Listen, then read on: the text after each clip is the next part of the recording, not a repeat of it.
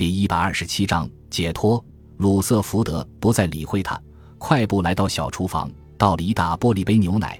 虽然艾尔西在卧室的吼叫声不断传进他的耳朵，但他唯一要做的就是加快自己的行动，打开药包，舀了两勺毒药放到牛奶中。他端着盛满牛奶的玻璃杯，又回到艾尔西的卧室。哼，你别想讨好我，你知道我是最讨厌牛奶的，亲爱的，你每天晚上不是都要喝一杯牛奶吗？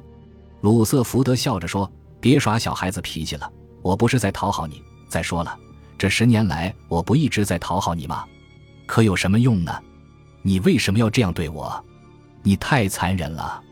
艾尔西双手捂着脸大哭起来，轮椅也被他摇得滋滋乱响。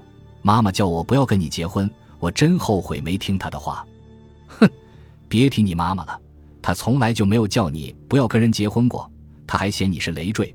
巴不得早点摆脱你呢，还有你父亲，他都无法忍受你这个人。艾尔西一听这话，愈发恼怒，他撒泼般的喊道：“你太残忍了，鲁瑟福德，你还有没有人性？哦，别这样，亲爱的，你难道就真不想知道我给你带了什么礼物吗？”鲁瑟福德说：“其实就是两个字，自由，自由。”艾尔西不明白他这话是什么意思，听我说。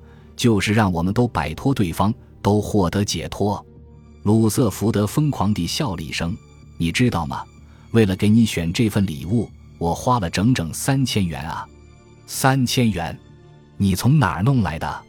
艾尔西怒目圆睁地问道。亲爱的，我兑现了我的保险，总共是三千五百八十二元。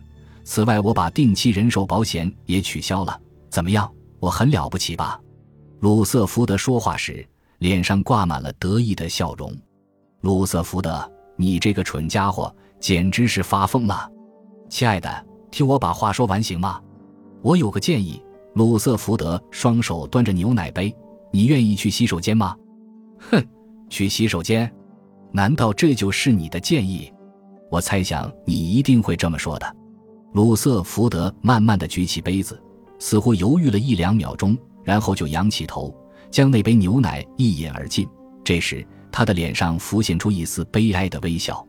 鲁瑟福德望着身边的艾尔西，温柔地说：“亲爱的，或许你很快就会意识到，这儿的事是可以忍受的。”艾尔西愣愣地坐在轮椅上，足足有好几分钟，他都不知道鲁瑟福德这话是什么意思。